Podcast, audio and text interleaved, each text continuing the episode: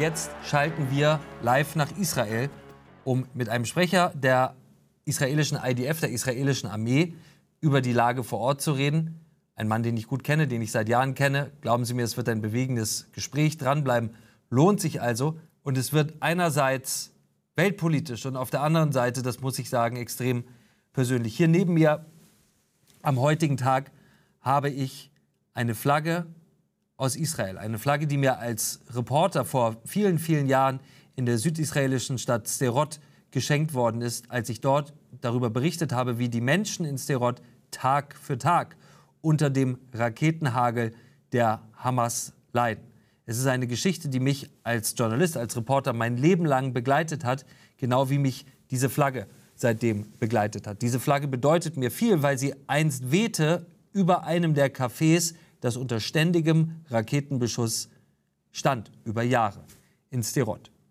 In den letzten Stunden hat sich in Israel das, was wir seit Jahren dort erleben, auf grausame Art und Weise nicht in einen Alltag, sondern in eine absolute Katastrophe verwandelt. Israel ist, und damit hätte niemand jemals gerechnet, durch eine Invasion von Terroristen aus dem Gazastreifen angegriffen worden. Die Bilder, die uns seitdem aus Israel erreichen, ich kann es nur so sagen, brechen mir das Herz. Die Bilder, die wir aus Israel sehen, hätten wir, wie die Bilder, die wir vor 22 Jahren an 9-11 gesehen haben, für niemals möglich gehalten.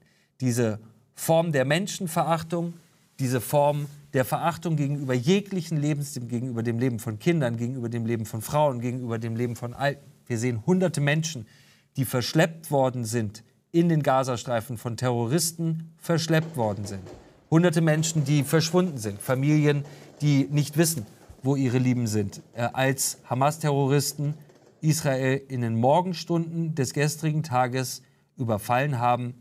Für Israel der dramatischste und leider auch überraschendste Angriff seit 50 Jahren, seit genau 50 Jahren seit dem Yom Kippur-Krieg. Darüber möchte ich jetzt sprechen mit einem Mann, den ich seit vielen, vielen Jahren kenne. Ari Shalika ist hier in Berlin groß geworden und ist Sprecher der israelischen Armee in Israel. Er ist zum Dienst geeilt nach Israel. Er trägt Uniform. Wir sind ihm dankbar, dass er heute Abend hier ist, um einerseits uns über die Lage, die militärische Lage vor Ort zu, zu erzählen, aber andererseits, und das ist so viel wichtiger, zu schildern, was dieses Land gerade durchmacht, Ari. Erzähl uns, was, äh, was, wie du die letzten 36 Stunden des Grauens erlebt hast.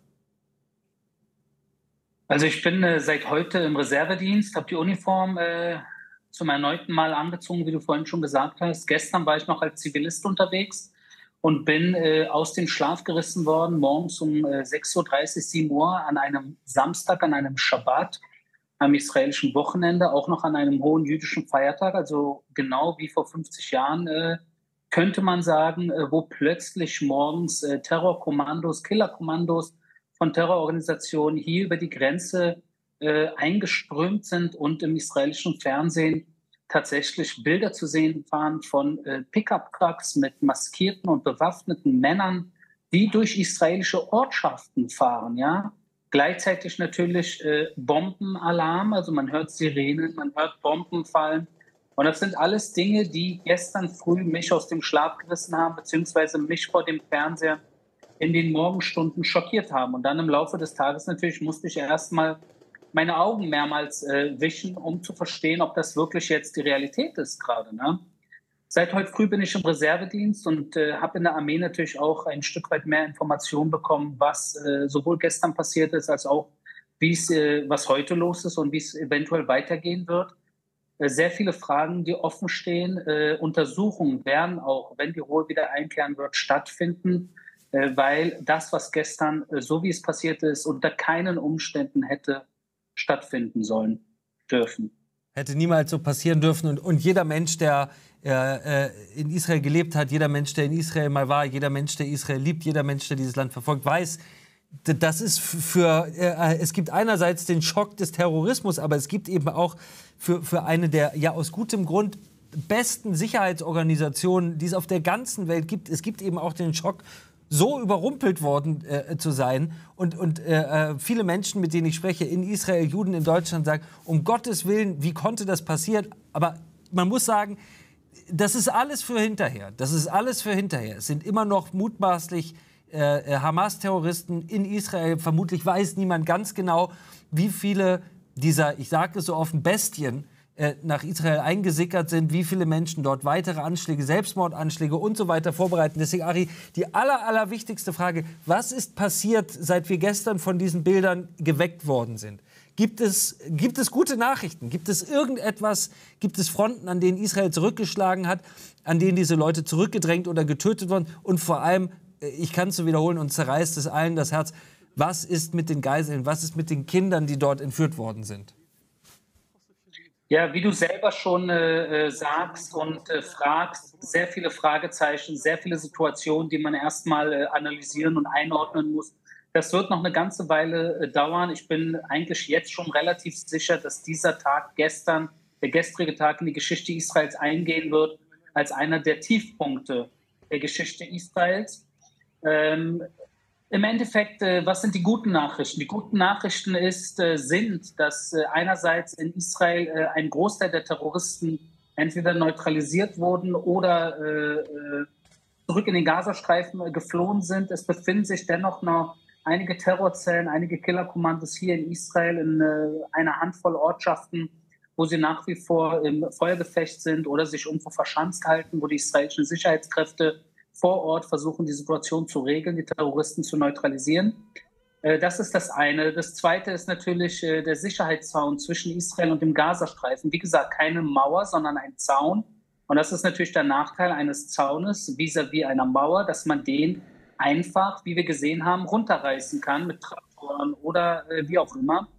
Und das haben sie gestern gemacht. Da sind Hunderte und Tausende Terroristen, die ausgebildet waren, die das geplant haben, die mit sehr viel Munition und Waffen bewaffnet waren, maskiert, über die Grenze gekommen, teilweise auf Motorrädern, hat man alles auf Video, äh, im Videomaterial sehen können diese Grenzsituation, die komplett äh, aufgelöst würde, sage ich jetzt mal, äh, wird seit gestern äh, wieder versucht in Takt zu bringen, damit nicht weitere Killerkommandos hier eindringen und Mord und Totschlag verüben. Und das Dritte ist dann natürlich, dass im Gazastreifen selbst äh, die israelische Luftwaffe seit gestern schon äh, Ziele äh, anfliegt, der Hamas und des islamischen Dschihad, Terrorinfrastrukturziele, Du weißt genau, was damit gemeint ist. In erster Linie Waffenlager, Kommandozentralen, äh, Raketenabschussrampen und so weiter und so fort, Terrortunnel natürlich. Und äh, wenn sie dann irgendwann auch ihren Kopf aus ihren Tunneln ziehen, gut möglich, dass auch die Terroristen selber dran glauben werden. Ari, bei allem, was wir gestern äh, gesehen haben, ich weiß und ich glaube, das ist auch ganz wichtig äh, zu sagen, der große Unterschied äh, zwischen Israel und den Terrororganisationen, die Israel äh, äh, entgegenstehen, ist, dass man in Israel selbst in Kriegssituationen alles dafür tut, sich an die Regeln äh, des Krieges zu halten. So auch in dieser Situation. Ihr habt es zu tun mit dem dichtest besiedelten Gebiet auf der ganzen Welt. Äh, de facto ist es unmöglich, dort ähm, so zu bombardieren, äh, äh, dass man, dass man nicht irgendjemand trifft. Das lässt die Besiedlung einfach nicht zu. Und, und dennoch wird alles getan. Es gibt das berühmte Anklopfen, Knock on the Roof. Äh, äh, Mini, also Mini-Sprengsätze, die abgeworfen werden. Roof, ne? äh, ganz genau, bevor ein Haus wirklich bombardiert wird, damit die Zivilisten da drin äh, entfliehen können. Aber ich habe nach gestern und nach den Bildern, die wir gesehen haben, die um die Welt gegangen sind, die hier ja auch in Deutschland eine besondere Reaktion ausgelöst haben, muss man diese Frage ja stellen kann man, kann man in Gaza, kann Gaza so weiter existieren, wie es, wie es die letzten Jahrzehnte existiert hat? Man hat ja gesehen, äh, äh, Israel hat es nicht mit einigen Menschen, äh, mit einigen Fanatikern zu tun, sondern mit einer, mit einer komplett barbarischen Ideologie. Das sind Menschen, die haben Frauen, die haben Kinder aus ihren Betten gezerrt, äh, dorthin gebracht. Es scheint mir heute unvorstellbar, dass das, was wir die letzten Jahre ja oft erlebt haben, relativ gezielte Bombardierung, dass das ausreichen wird, um in Israel wieder ein Gefühl von nationaler Sicherheit. Ich meine, man muss es doch so klar sagen, Gaza, wie wir es kennen, darf es so weiter nicht geben, oder? Ja, also zum einen, ich gehe auf äh, die Dinge ein, äh, die du erwähnt hast. Zum einen natürlich ist der Gazastreifen dicht besiedelt. Äh, die Terroristen nutzen das auch zu ihrem Gunsten und das bei jeder äh, Eskalation in den letzten 15 Jahren, wo sie ihre Kinder und die Moscheen und Kindergärten und ihre Frauen und Alten und Tiere und äh, jetzt auch wahrscheinlich israelische Geiseln als menschliche Schutzschilder benutzen. Ja? Äh, das sind die Situationen, die wir kennen. Deshalb ist es umso schwieriger, dort gezielt äh, nur die Terroristen außer Gefecht zu setzen und zu treffen. Dennoch, äh, wie du auch erwähnt hast, gibt es verschiedene Maßnahmen, um die Zivilbevölkerung einerseits zu warnen und andererseits wirklich nur dann zu schießen, wenn man sich sicher ist, dass man nur die Terroristen trifft. Das ist keine hundertprozentige Sache. Das ist bedauerlich und ich wünschte, wir würden nicht immer wieder reingerissen werden in diese Situation, es ist aber die Hamas, der islamische Dschihad und natürlich deren Dirigent auch in Teheran, das iranische Mullah-Regime, die hinter dieser Sache stehen. Jetzt ist die Frage, wie geht es weiter mit der Hamas? Wie geht es weiter mit dem Gazastreifen? Das sind große Fragen, auf die ich keine jetzt hundertprozentige Antwort habe, weil einerseits natürlich Israel sich vor, äh, vor 18 Jahren zurückgezogen hat aus dem Gazastreifen im Jahr 2005, eigentlich nur mit dem Willen, mit dem Wunsch, dass wir jetzt Seite an Seite in Ruhe, in Frieden leben können. Die Palästinenser in Gaza und die Israelis in Israel. Und das hat leider nicht klappen sollen im Laufe der letzten 18 Jahre. Und immer wieder werden wir in terroristische Handlungen äh, heruntergezogen. Menschen bluten, Menschen leiden, Menschen werden jetzt entführt, wie wir sehen. Und das ist eine Situation, äh, die Israel so nicht mehr dulden wird. Jetzt ist die Frage, was wird passieren? Äh, darauf kann ich operativ keine Antwort derzeit geben. Ich weiß, dass äh, sehr viele Dinge offen stehen, dass sehr viel geplant wird.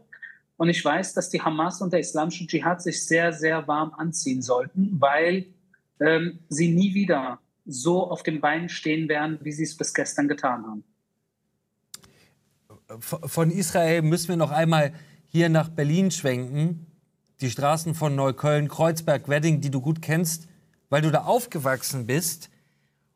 Und es gab äh, schon immer junge Araber in den Straßen von Berlin. Aber das, was wir in den letzten Jahren erlebt haben und was ja gestern seinen abscheulichen Höhepunkt gefunden hat, dass Menschen in der deutschen Hauptstadt in den Straßen getanzt haben, weil Juden in ihrer Heimat abgeschlachtet worden sind. Was um Gottes Willen ist da, wir müssen drüber reden, auch in der deutschen Politik schiefgelaufen? Wie, wie naiv waren wir? Was haben wir da alles nicht gesehen? Was müssen wir jetzt sehen, nach dem, was da gestern passiert ist? Also die deutsche Politik und Deutschland weiß sehr wohl, mit wem wir es zu tun haben, unter den Fanatikern auch auf deutschem Boden. Das sind aber, äh, das sind nicht äh, Dutzende, das sind nicht Hunderte, das sind Tausende, äh, die ich teilweise auch leider in meiner Jugend in Berlin-Wedding kennenlernen durfte, wo der Judenhass und der Israelhass, das ist der ein und dasselbe für die. Äh, der sitzt ganz, ganz, ganz tief. Der wird seit vielen Generationen weitergegeben. Äh, und der ist sehr, sehr schwer äh, ähm, nachvollziehbar, weil diese Indoktrination, das ist eine Sache, die der Otto Normalverbraucher Deutsche so eigentlich gar nicht verstehen kann. Ja? Das sind Dinge, mit, der, mit denen man eigentlich kaum in Berührung gerät. Umso schlimmer ist es, wenn man dann plötzlich sieht, dass sie Süßwaren austeilen, wenn Juden ermordet werden. Oder wie 2014 bei der Eskalation äh, vor neun Jahren, auch mit der Hamas im Gazastreifen, äh, palästinensische, arabische und auch teilweise türkische äh, Protestierende sich vors Brandenburger Tor gestellt haben und Juden ins Gas geschrien haben. Und das vor neun Jahren, also keine neue Entwicklung. Spätestens dann hätte die deutsche Politik schon längst äh, Klarheit äh, schaffen sollen. Die Frage ist natürlich, was macht man in dieser Situation, weil viele dieser radikalisierten Islamisten auch in Deutschland haben deutsche Pässe, leben äh, teilweise seit eins, zwei, drei Generationen in Deutschland. Das ist keine einfache Situation. Das Einzige, was ich raten kann, ist, dass man äh, sie nicht äh, ähm, unbeachtet lassen sollte. Nein. Man sollte in die Offensive gehen. Man sollte ihre Communities äh, äh stärker äh, ansprechen versuchen dort wirklich diese Dinge äh, beim Namen zu nennen. Das darf so nicht heruntergespielt werden, weil es kein Zufall ist. Es findet ja immer wieder statt. Ja, und du kennst Israel, du kennst Berlin. Wir, wir haben in Deutschland keinerlei Sicherheitskräfte, die diesen ja komplett äh, äh, ausgeuferten und sich uns entziehenden Parallelmilieus ja noch irgendwie gerecht werden. Also das, was es in Israel ja selbstverständlich gibt, Shin Bet und so weiter, die ja leider nicht in den letzten 48 Stunden, aber sonst einen relativ guten Überblick darüber haben, was passiert da, was wird da geredet, was wird da gepredigt, was wird da kommuniziert. Wie gesagt, all das, was in den letzten 48 Stunden tragischerweise nicht funktioniert hat. Aber das existiert in Deutschland ja gar nicht. Da, hat sich ja, da, kümmert sich ja gar keiner drum. Was, das wird einfach so als, als buntes Berlin. Oh, guck mal, die verkaufen Falafel verkauft. Und was dahinter ist, äh, äh, interessiert ja gar keinen hier, oder?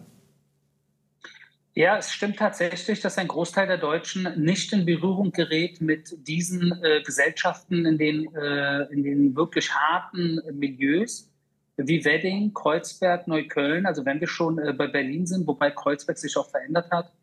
Ähm, ich kann persönlich aus eigener Erfahrung natürlich sagen, weil ich als Migrant auch unter Migranten groß geworden bin, dass es diese gibt und jene gibt. Ich habe selber auch sehr viele Freunde gehabt, äh, die bis heute äh, die türkisch sind, die kurdisch sind, die mit mir ganz, ganz eng befreundet sind, die mich wie ein Bruder sehen, die auch zu Israel stehen teilweise, ja, und äh, Juden als ihre Freunde sehen und genau wie ich und du gegen Fanatismus, radikalen Islamismus sind und sich als moderate Muslime wahrnehmen, die, die sich selber bedroht fühlen. Also fühlen. Die, auch die gibt es natürlich in diesen Bezirken und da müssen wir natürlich aufpassen, dass wir einerseits nicht verallgemeinern und das versuche ich auch hier im Nahen Osten nicht zu machen, wenn ich gefragt werde, ja, äh, ist, sind alle Palästinenser im Gazastreifen jetzt äh, Terroristen? Sage ich nein. Ich nehme an, dass es dort äh, Zehntausende gibt, die bewaffnet sind. Die, was heißt, ich nehme an? Ich weiß, es gibt Zehntausende bewaffnete Hamas und islamische Dschihad-Kämpfer. Ich weiß, dass es darüber hinaus sehr viele Kinder gibt und Erwachsene gibt, die sich mit ihnen solidarisieren und deren Traum es ist, eines Tages einmal diese Gruppen äh, Teil von ihnen zu werden. Ja? Andererseits bin ich mir auch sicher, dass es nicht wenige Palästinenser gibt, sowohl in Deutschland als auch hier im Nahen Osten, die die Schnauze voll haben von Terror, von Hass, vom Fundamentalismus, weil sie begriffen haben, dass all dieser Hass und der Terror sie in keiner Weise nach vorne gebracht hat, sondern im Gegenteil, sie immer wieder nach hinten äh, äh schiebt. Das heißt, sie bleiben äh, stecken, äh, fast im Mittelalter, würde ich sagen. Äh, die Gesellschaft macht keinen Fortschritt. Äh, das Einzige, was man aus ihren Gebieten hört, ist Terror und Hass.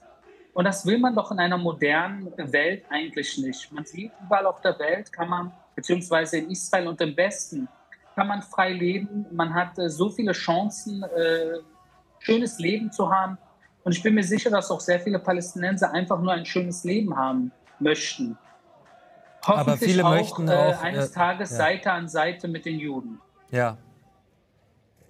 So sehr ich äh, mir äh, Wahrheit in deine Worte wünsche, es scheint mir in diesen Stunden nicht so. Und mir scheint es so, als hätten wir uns, besonders in Deutschland, aber vielleicht auch in Israel, da kann ich es nicht so beurteilen, in Deutschland haben wir uns auf jeden Fall über Jahre und Jahrzehnte darüber belogen, wie hoch der Anteil derjenigen ist, hier unter äh, Arabern in Deutschland, äh, ähm, in anderen europäischen Ländern, wie hoch der Anteil derjenigen ist, die für Israel nur eines vorgesehen haben, nämlich Auslöschung und Vernichtung. Äh, Ari, zum Abschluss muss ich dich eine Sache fragen. Ich, und ich hätte äh, nicht gedacht, weil ich immer die Stärke Israels, die militärische Stärke Israels erlebt habe, äh, dass ich diese Frage überhaupt jemals stellen müsste als Journalist. Das, was wir in den letzten 48 Stunden erlebt haben, war ein am Ende Totalzusammenbruch der israelischen äh, Geheimdienstarbeit, der Vorbereitung auf solche, auf solche Szenarien. Man kann es nicht anders sehen. Und was wir gleichzeitig erleben, ist ja, dass ja es in den letzten Jahren Normalisierung gegeben hat zwischen Israel, der israelischen Regierung und einigen arabischen Regimen. Aber was wir jetzt gerade erleben, ist äh, der, das sich erheben der arabischen Straße. Wir sehen in all den Ländern, von denen wir dachten, Katar, Saudi-Arabien, da normalisieren sich Dinge, dass auf einmal der Druck von der Straße auf die eigenen Regime so groß wird, dass diese Leute sich auch wieder gegen Israel wenden.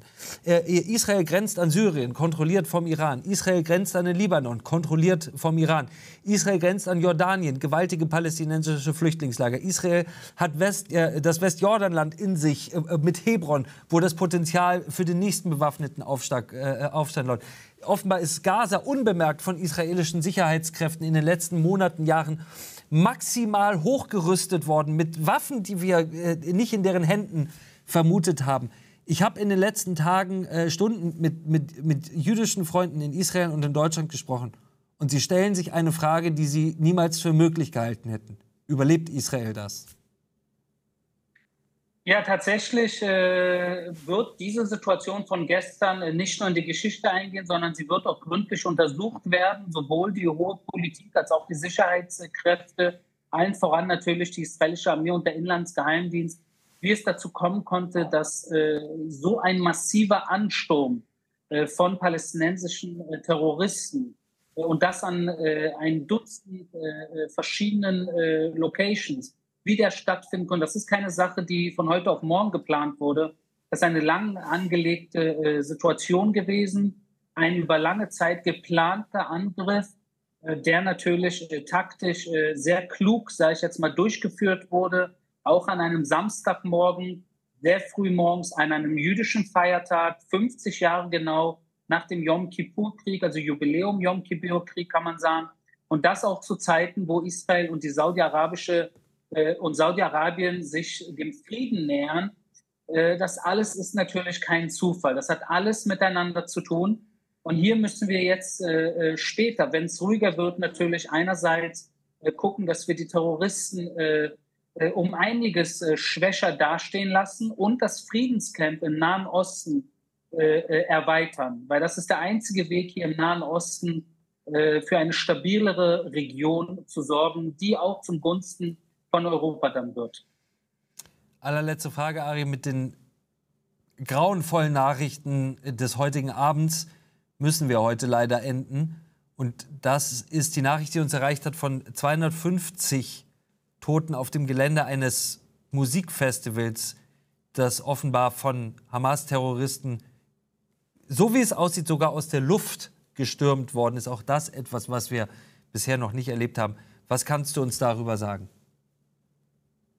Ja, es hat ein Festival stattgefunden tatsächlich, äh, wo äh, hunderte Israelis, junge Israelis, Frauen und Männer getanzt haben und äh, sehr viel Spaß gehabt haben. Unter diesen äh, tanzenden äh, Menschen haben sich auch äh, anscheinend, so wie es aussieht, deutsche Staatsbürger und Bürgerinnen befunden. es kursieren Bilder von, von Mädchen. Und ich habe auch ein Interview gesehen von einer Mutter in Deutschland, die ja. Bilder von ihrer Tochter zeigt, die hier auf einem Pickup-Truck äh, entführt wurde.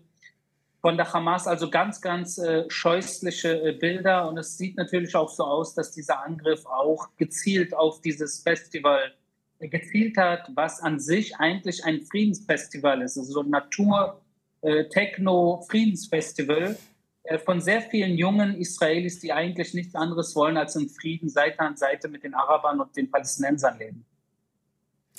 Ari, vielen Dank äh, für dieses bewegende Gespräch in diesen schwierigen Stunden. Ich wünsche dir und äh, der IDF und ich wünsche Israel für die nächsten Tage, für die nächsten Wochen nur das Allerbeste, ihr alle. Und dieses Land ist tief in unseren Herzen. Und vielleicht noch eine allerletzte Bemerkung an unsere deutschen Zuschauer. Deutsche Zuschauer neigen dazu, starke Zeichen zu mögen. Oh, ich habe auf Social Media jetzt auch eine Israel-Flagge. Oh, schaut mal, wie schön das Brandenburger Tor ist angestrahlt. Das, was Israel in den nächsten Wochen und Monaten brauchen wird, ist nicht starke Zeichen aus Berlin, sondern bedingungslose Unterstützung beim Kampf gegen Terroristen. Keine guten Ratschläge, keine Aufforderung, es nicht weiter eskalieren oder zum Flächenbrand kommen zu lassen. Das, was Israel in den nächsten Wochen und Monaten braucht, ist Unterstützung in einem Kampf, der nichts anderes ist als ein Kampf ums nackte Überleben und bei dem es um das Leben von Frauen, von Kindern, von Alten, von Zivilisten gibt, die in ihren Betten abgeschlachtet worden sind. Israel braucht keine Ratschläge aus Deutschland.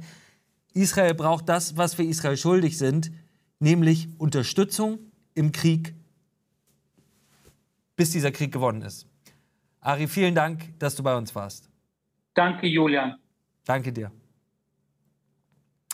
Das war Achtung Reichelt, der härteste Gegner von Scheinheiligkeit, Propaganda und Heuchelei in der Politik. Vergessen Sie nicht, dieses Video zu teilen oder Ihren Freunden von Achtung Reichelt zu erzählen, wenn es Ihnen gefallen hat. Entschuldigen Sie sich niemals für das, was Sie sind oder woran Sie glauben und haben Sie keine Angst.